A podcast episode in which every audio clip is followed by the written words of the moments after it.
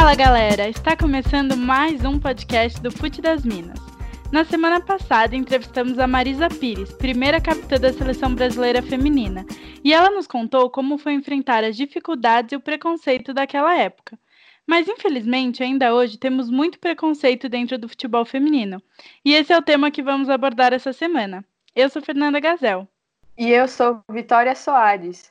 Essa semana, o ex-jogador inglês Joey Barton disse que para o futebol feminino ser levado a sério é preciso reduzir o tamanho dos gols, bolas e campos, caso contrário, o futebol feminino sempre será inferior, porque as meninas são mais fracas e mais lentas que os homens. Infelizmente, não é só o ex-jogador que pensa assim. Essa realidade é muito comum no futebol feminino. O preconceito sempre coloca as meninas a uma condição de inferioridade. Muito se questiona também sobre a qualidade do jogo das mulheres. Isso é muito discutido e o preconceito sempre é visto como motivador para esses comentários. Sobre o tamanho das traves, por exemplo, a Sara Borradi, goleira da França, que derrotou o Brasil nas oitavas de final, tem 1,75 e ainda assim o tamanho não impossibilitou de ser uma das jogadoras mais eficientes do Mundial. Mas além disso, as meninas também sofrem só pelo fato de serem mulheres e muitas vezes recebem estereótipos e julgamentos até de quem não assiste ao futebol delas. A estereotipicação das meninas foi o que fez a nossa convidada de hoje desistir da carreira como jogadora. A Ale Xavier viveu na pele as dificuldades da falta de estrutura e oportunidades do futebol feminino, mas hoje é jornalista e apresentadora do Desimpedidos. E ela está aqui para conversar com a gente. Seja muito bem-vinda, Ale. Obrigada, meninas. Tudo bem? É um prazer imenso estar falando aqui com vocês, com todo mundo que está ouvindo a gente. É sempre bom estar debatendo esses temas, né? Para as pessoas tirarem um pouco eles da cabeça como se fosse um absurdo ou uma coisa que é, o futebol feminino é uma coisa que, que não é para se jogar, que é só futebol é só para homem. Enfim, acho sempre bom a gente estar debatendo sobre esse assunto para as pessoas começarem a entender que está tudo bem, gente. Mulher está aí para jogar bola também. Bom, Ale, a gente sabe que nós meninas, né, nós mulheres, a gente, não, a gente nunca é incentivada a jogar futebol.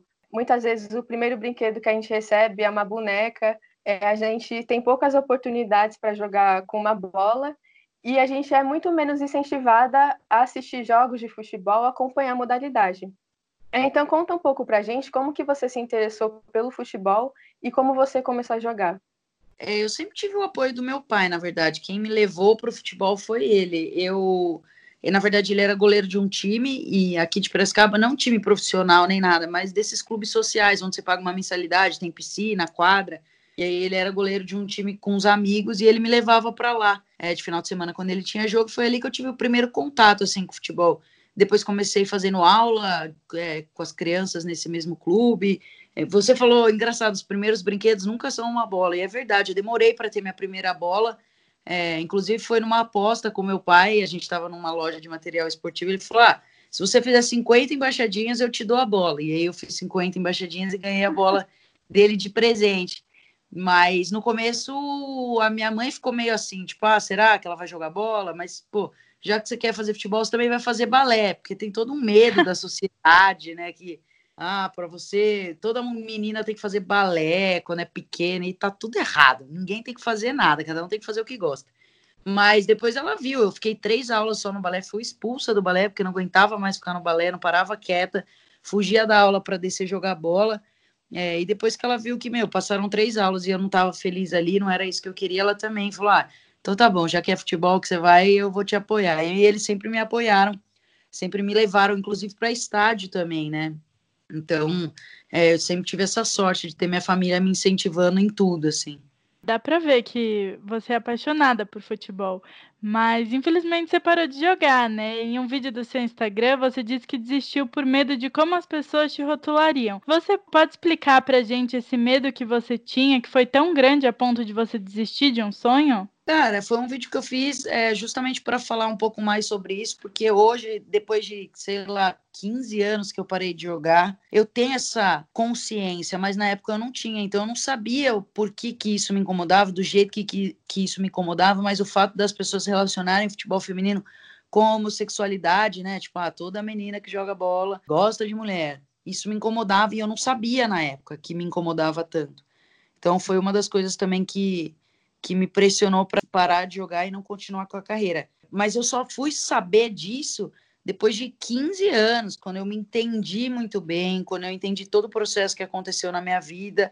É, e eu decidi fazer esse vídeo para justamente é, mostrar para as meninas que estão vindo que elas não precisam passar por que eu passei, que uma galera passou, porque o que surgiu de mensagem para mim das meninas falando: Meu, é, eu parei pelo mesmo motivo. E meninas que nem são homossexuais, tipo, meninas que são hétero e falaram: Meu, não aguentava mais a galera achando que eu namorava mulher, que eu gostava de mulher. E então isso destrói não só o sonho de quem quer ser jogadora, e, ou também de quem gosta só de brincar. Muitas meninas falam: Meu, é muito chato jogar de dia de semana pelada, porque, pô, as pessoas ficam te olhando como se você fosse um homem ou uma mulher é, lésbica e tudo mais. Então, eu acho que eu abri meu coração para que muitas meninas não precisem passar por isso, porque é, é, meio que isso, assim, não interessa o que você é, o que você escolheu ser, o que, como você nasceu. Se você gosta de jogar futebol, de jogar vôlei, de jogar basquete, de jogar qualquer coisa, de trabalhar com qualquer coisa,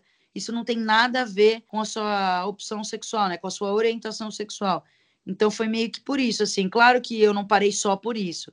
É, falta de investimento, de estrutura e tudo mais, mas eu sei que isso me fez muito mal, assim, quando eu era menor e, me, e sim me ajudou a parar de jogar.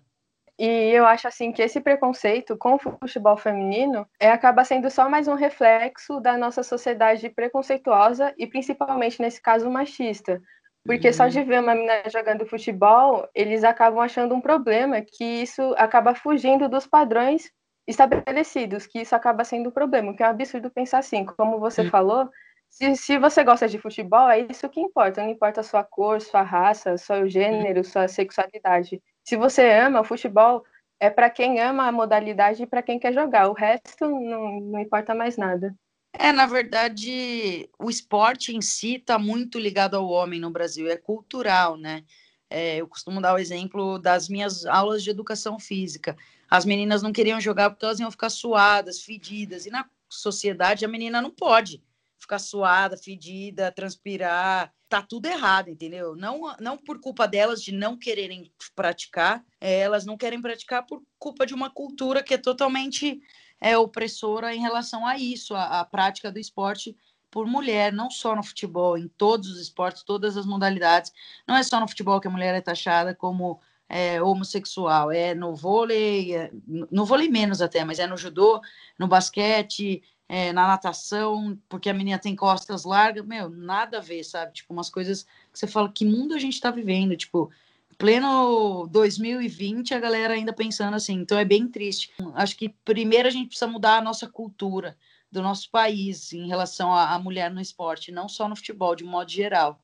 E não só no esporte, né? Você acha que esse preconceito vem só dessa imposição cultural ou existem outros motivos para o futebol feminino sofrer preconceito?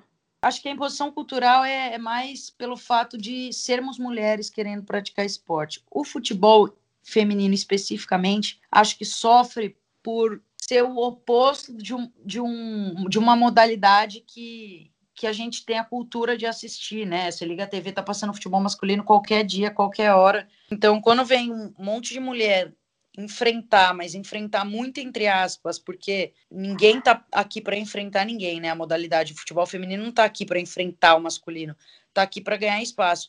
Mas eu acho que essa birra e esse preconceito com o futebol feminino é justamente pelo futebol masculino ser a nossa maior paixão, a nossa maior cultura, o nosso maior consumo, sendo em TV, sendo em rádio, sendo em qualquer coisa. A gente consome muito futebol masculino, desde sempre.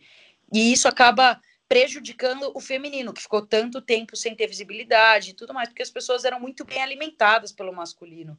Então o feminino acabou sendo deixado de lado. E o problema do preconceito acaba intensificando a falta de visibilidade do futebol feminino. A gente tem muitas meninas talentosas, com força de vontade, só que as condições e as oportunidades são totalmente desiguais. Isso acaba dando argumento para as pessoas que têm preconceito contra a modalidade. Um exemplo é aquela famosa frase que nenhuma mulher vai no estádio para assistir outra mulher jogar futebol que os jogos de futebol feminino são vazios, que ninguém se interessa em consumir isso. Mas isso também é o um reflexo da falta de interesse das federações, das confederações em organizar campeonatos atrativos e também do poder público de incentivar. Ale, o que você acha que precisa ser feito para diminuir esse preconceito no futebol feminino e para ele também receber mais apoio? Na verdade, é um círculo vicioso, assim, né? Eu costumo dizer que o futebol feminino ninguém assiste porque não passa em nenhum lugar. E se não passa em nenhum lugar e ninguém assiste, por que, que vão investir? Então fica todo mundo girando ali no meio, né? Tipo, o cachorro correndo atrás do rabo, assim. Alguém precisa quebrar isso. E foi o que, que aconteceu um pouco na Copa do Mundo do ano passado, né? Na França. Que, por exemplo, a Globo mostrou os jogos, mostrou uma final que o Brasil não tava, mostrou que o futebol feminino pode sim dar audiência, ou seja, a audiência pode sim é, mostrar uma marca, né? Porque se as pessoas estão vendo o jogo e esse jogo está dando audiência e você investe ali, põe o seu nominho nominho da sua marca no campo, pô, tem alguém vendo. Então, a sua marca vai ser consumida. Então, acho que a partir dali a gente começou a ver que o futebol feminino começa levemente, mas bem devagar mesmo, a ser olhado com outros olhos, a gente tem a Band renovando o Campeonato Brasileiro para ser visto, sendo recorde de audiência na Band. A gente tem o Campeonato Paulista desse ano, não sabemos ainda como vai ser, mas também vai ser transmitido. Então, acho que a partir do momento que as pessoas estão vendo essa quebra do cachorro correndo atrás do rabo, acontece. Porque as pessoas vão entender, vão ver, as meninas vão ter, né, a nova geração vai ter referência, vai olhar na TV, vai olhar na internet, vai olhar onde quer que seja e falar, pô, eu também quero ser isso quando eu crescer. Então, isso tudo faz com que a roda gire, sabe? E a gente caminhe para frente, ao invés de ficar circulando só atrás do rabo no mesmo lugar. E você falou das meninas verem e se identificarem. Mesmo com todo esse machismo e a homofobia presente no futebol, muitas jogadoras, como a Rapino ou a Cris, assumiram suas orientações sexuais e lutam contra a homofobia. Como você vê essa representatividade por parte das jogadoras? É importante elas se assumirem e mostrarem quem elas são para incentivar as outras meninas a jogar independente de qual seja a orientação sexual delas? É muito importante e eu fico feliz de estar acontecendo Demorou, claro que demorou, mas isso leva um tempo mesmo. Não é de um dia para o outro que a gente vai conseguir mudar. As próprias meninas têm, tinham medo de perder patrocínio. A própria Cris fala isso. Ela falava, meu, eu tinha medo de me assumir e perder patrocinador. Como que uma marca ia investir em mim, sendo que eu gostava de mulher? E isso é um absurdo a gente pensar assim. É, mas graças a Deus as coisas estão mudando, as meninas estão se sentindo também mais à vontade é, para para se expor, para mostrar o próprio relacionamento. E, e, isso faz com que a gente torne esse assunto como uma coisa natural. Ninguém vai ficar espantado se uma menina virar e falar: Ó, oh, essa aqui é minha namorada. Tá tudo bem, entendeu? Ela, ela namora uma menina, essa outra não, essa outra sim, essa outra não. Então, isso é muito bom para a nova geração é, que está vindo, para elas se sentirem à vontade de serem quem elas são, independente se elas gostam de mulher, se elas gostam de homem, se elas são trans, se elas não são. Então, isso é muito importante. É, a gente ter alguém como espelho é muito importante. É, isso acontece no futebol masculino também, né? Os homens, eles acabam não falando sobre sexualidade nem nada do tipo com medo de todas essas coisas, o que é um absurdo, porque isso não interfere em nada o futebol deles. Eu posso estar falando uma grande mentira, mas é o, o sentimento que eu tenho, assim. Para o homem é muito mais difícil ele se assumir, muito mais ainda no futebol porque o futebol tem sim esse negócio de tipo, ah, só homens jogam, os caras são tudo macho, que não sei o quê. Então imagina para um cara que é homossexual, que é gay, se assumir no meio de um ambiente assim, deve ser muito difícil. Então com certeza é, vai demorar muito mais para a gente ver jogador se assumindo do que jogadora. Acho que o lado feminino já está um pouco mais à frente no futebol em relação a isso por a gente ter sofrido tanto de tantos lados, né? Machismo, homofobia e tudo mais. Então acho que a gente já cansou antes que eles, assim, de nadar contra a corrente. Mas é muito triste saber que num ambiente masculino, num futebol masculino, isso, isso ainda é um grande tabu. Vocês estavam falando sobre isso que no masculino é mais difícil. Teve um jogador da Premier League Sim. que recentemente ele divulgou uma carta anônima falando que ele é homossexual, só que ele não aguenta mais ficar, por exemplo, sem assumir que é gay, porque ele tem medo de acabar com a carreira dele se ele se assumir. E aí ele fala que fica pensando muitas vezes em se aposentar precocemente da sua carreira para poder viver aquilo que ele sempre quis ser, assim. Olha que doideira, isso é muito, isso é muito triste, assim, é muito doido você pensar que um cara que abre mão do que ele mais ama fazer porque ele não pode ser quem ele é, né? Então, tipo, não, não tem cabimento, assim, eu não consigo nem entender. É muito doido. É um absurdo, né? E infelizmente é completamente reflexo da sociedade. Com certeza isso também acontece fora do futebol. E Ale, você cobriu a Copa Feminina da França, como você disse. Você viu como o futebol é visto em outros países. Você acha que esse preconceito e essa falta de visibilidade com o futebol feminino acontece só no Brasil ou nos outros países também? Ela não acontece só no Brasil, mas aqui é bem pior. Acho que até pelo fato da gente ter sido proibida de jogar durante um bom tempo. Lógico que tem países que incentivam muito mais o masculino do que o feminino, como aqui. Mas tem outros países que tratam de igual para igual, no caso da França.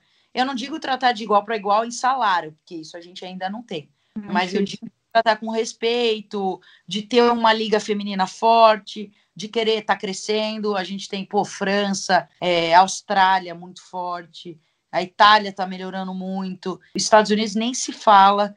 Então a gente tem vários países que estão investindo e sendo pioneiros no futebol feminino, entre aspas, assim, né? Porque a Austrália investiu anos e anos e anos e agora está com um time feminino super bom. Então mostra que sim, investir no futebol feminino você pode chegar a lugares mais é, relevantes no mercado, no mundo, em Copa, em, em vários aspectos. A proposta da Austrália mesmo para a Copa de 2023 está totalmente focada nisso, no aumento da visibilidade do futebol feminino. Isso é muito legal. Totalmente. E eu achei merecidíssimo eles terem sido eleitos para a próxima Copa, né? Terem sido escolhidos. Não achava que o Brasil merecia estar. Tá. Na verdade, assim, é, eu queria muito que fosse o Brasil, mas que não fosse agora porque falta ainda a gente tratar o futebol feminino com respeito, com prazer, com exemplo, com estrutura, com dinheiro, com um monte de coisa.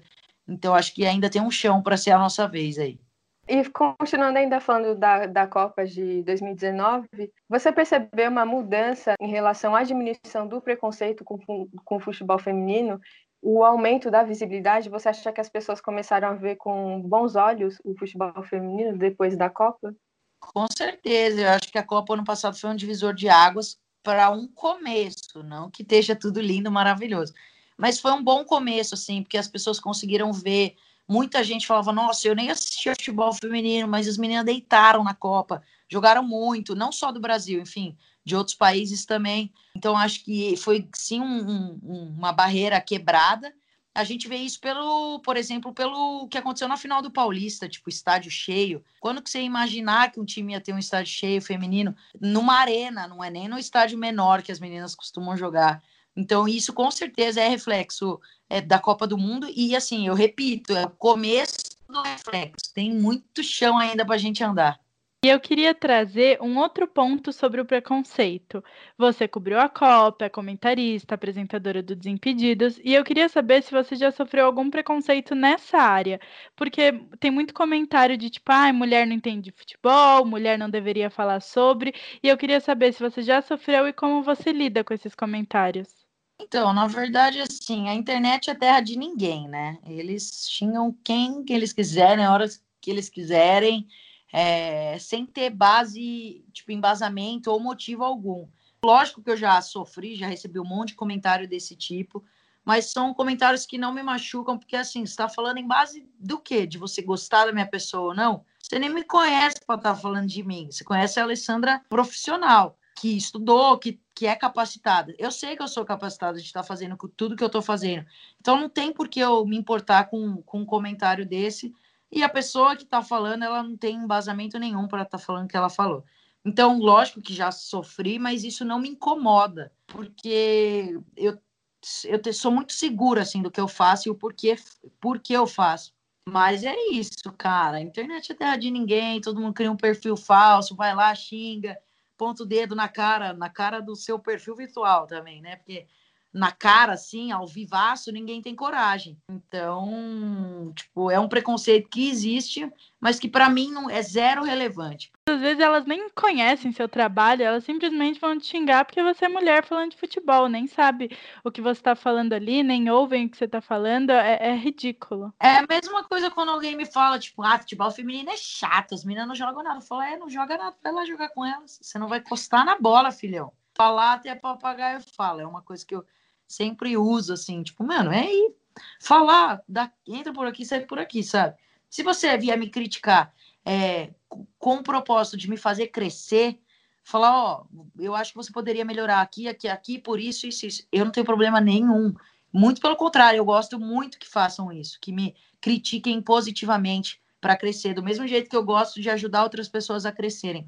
Agora, você simplesmente comentar para derrubar alguém, aí, meu filho, desculpa que você não vai. Aqui você não vai conseguir. E André, você dentro da internet tem uma representatividade muito grande justamente para as meninas que querem superar essas barreiras do, do, machismo e de todos os preconceitos. E qual a importância que você vê das mulheres estarem começando finalmente a ocupar mais esses espaços para falar de futebol? E se você acha que a mídia ainda reforça diversos estereótipos em relação às mulheres e ao futebol? Eu acho que o estereótipo da mulher ainda existe e é muito forte. É, infelizmente, né? A gente tem padrões que se saem mais, principalmente em TV, por exemplo. Mas eu acho que isso está sendo quebrado, sim.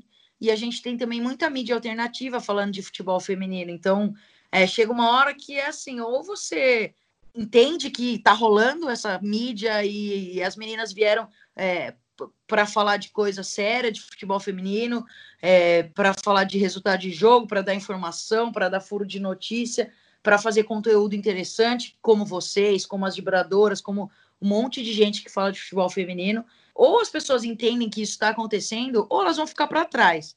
O futebol feminino está aí, já é uma realidade. Na verdade, já é uma realidade há muitos anos. Só que as pessoas só entenderam que ela apareceu. Opa, apareceu aí, 2019, pós-Copa. Nossa, tem futebol feminino. Tem sim futebol feminino, faz muitos anos que ele existe. E é isso, hoje em dia é muito mais fácil você ter informação, você ter contato com assessores, com jogadoras, com empresários, com clubes tudo está muito mais fácil. Então, acho que a gente tem que aproveitar esse momento e, e, deitar, sabe? Tipo, sabe quando uma pessoa deita no futebol? Ela quebra tudo, ela brilha. Eu acho que é isso que as meninas estão fazendo em relação ao futebol feminino, dentro de campo e fora de campo. E eu percebi que você mudou muito a sua cabeça desde aquela menina novinha que começou a jogar. Atualmente você não liga para os comentários. É, e para finalizar, se você pudesse falar para aquela Lê antes de desistir de jogar pelo preconceito, o que você diria? Ou o que você diria para as meninas que pensam em desistir pela mesma razão que você desistiu alguns anos atrás? Você disse que muitas meninas foram falar com você, foram conversar. O que você fala para essas meninas? Para as que desistiram, eu acho que a gente tem um papel fundamental que é mudar isso. Então, meninas, vocês que estão ouvindo aí eu falar aqui, ó, tô pedindo um por favor, hein? Você que parou de jogar bola pela mesma pelo mesmo motivo que eu, que foi por ser taxada de homossexual, por toda essa pressão da sociedade, me ajuda. Que se vocês me ajudarem, a causa vai ficar muito mais fácil e muitas meninas não vão ter que parar de jogar por esse mesmo motivo que a gente parou. Para mim, o que, que eu falaria? Ah, eu cara, assim, é muito doido. Eu poderia falar, nossa, Alessandra, não desiste, é, isso não, não tem nada a ver, continua jogando mas eu sou tão grata por tudo que aconteceu na minha vida e por tudo que eu, como eu cresci, como eu evoluí, como eu entendi toda essa coisa que aconteceu comigo. Eu fiquei anos sem ver futebol por causa disso, que eu nem queria que nada mudasse, assim. Porque talvez eu nem fosse, lógico, eu não seria a pessoa que eu sou hoje, mas talvez eu não tivesse toda essa consciência e todo esse papel que eu tenho de sabe, ajudar para que outras meninas não tenham que passar por nada disso, tanto de dessa parte de homossexualidade como da parte de falta de estrutura, investimento. Eu acho que meu papel hoje é muito mais importante no futebol feminino do que se eu tivesse seguido carreira. Então eu falaria para mim assim quando atrás, só faz tudo de novo que vai valer a pena. Pode parar de jogar, vai doer, mas lá na frente vai valer a pena. Mas é só para mim, hein, meninas? Você que tá ouvindo aí não para não, viu? Muito bom. Como você disse, você não, não saiu do futebol, você desistiu de ser jogadora, mas você tá ali, você tá completamente dentro do futebol e é isso que importa. Você tá fazendo o que você ama e tá muito satisfeita com isso. Eu mudei meu sonho, foi só esse que aconteceu. Meu sonho era individual, que era me tornar jogadora, mas hoje meu sonho é coletivo, que é fazer um monte de menina virar jogadora. Mesmo com toda essa dificuldade que o futebol feminino sempre enfrentou e ainda enfrenta dentro e fora de campo, não só pela questão de falta de estrutura, de investimento, visibilidade, mas também os preconceitos da nossa sociedade, né, os estereótipos, é muito importante ver pessoas como você e outras mulheres que lutam pelo futebol feminino, tentando fazer um caminho melhor para as meninas que estão vindo agora, nessa nova geração, para que elas não enfrentem os mesmos obstáculos que vocês é, enfrentaram. Ale, a gente quer agradecer muito a sua participação, por ter falado aqui com a gente, por ter batido esse papo se deixasse, acho que a gente ia conversar ainda muito mais, porque assunto aqui não falta quando a gente, infelizmente, acaba falando desses, dessas dificuldades, mas a gente quer agradecer muito o, por ter topado o nosso convite. Eu que agradeço, pô, maior prazer falar com vocês. Queria agradecer também todo mundo que ouviu a gente, porque é isso, né? Não somos nada sem quem consome o que produzimos. Então, todo mundo que ouviu, um super beijo. Muito obrigada, meninas. Brigadão. Muito feliz de ter participado de ter falado um pouquinho da minha história e de ter, pelo menos, tentado ajudar algumas meninas que aí que ouviram a gente. Então é nós, estamos juntas. O preconceito com o futebol feminino precisa acabar. Mas hoje começamos as notícias da semana com uma novidade muito boa para o futebol feminino. Foi anunciado que a NWSL de 2022 terá um 11º time que irá representar o Los Angeles e tem como nome provisório Angel City. Mas o melhor é que esse time terá prioritariamente fundadoras e investidoras mulheres. O time contará com o apoio de grandes empresárias, atrizes e atletas, entre elas a Natalie Portman, Mia Hamm e Serena Williams. E falando em NWSL, rolou no domingo a final inédita do torneio. Houston Dash e Chicago Red Stars se enfrentaram no estádio de Rio Tinto, em Utah. Com gols de Sophie Schmidt e Shia Grun, o Dash venceu a equipe de Chicago por 2 a 0 e garantiu pela primeira vez na sua história o título da NWSL. Mas o destaque não ficou só com o campeão Houston Dash. De acordo com os dados do relatório preliminar da Challenge Cup, a NWSL e suas equipes geraram durante o torneio mais de 1,3 milhões de dólares em valor de patrocínio social para as marcas que patrocinaram a competição. Vamos esperar ansiosas para a próxima temporada da NWSL com o novo time. E com essas notícias a gente termina mais um podcast do Fute das Minas. A gente volta semana que vem para comentar mais sobre o futebol feminino no país. E esperamos por vocês! Para mais notícias e informações sobre futebol feminino, não esquece de acessar o Instagram, arroba das Minas, o nosso Twitter e o site www.futedasminas.com.br. Fica por aqui o podcast do Fute das Minas. Obrigada e até semana que vem.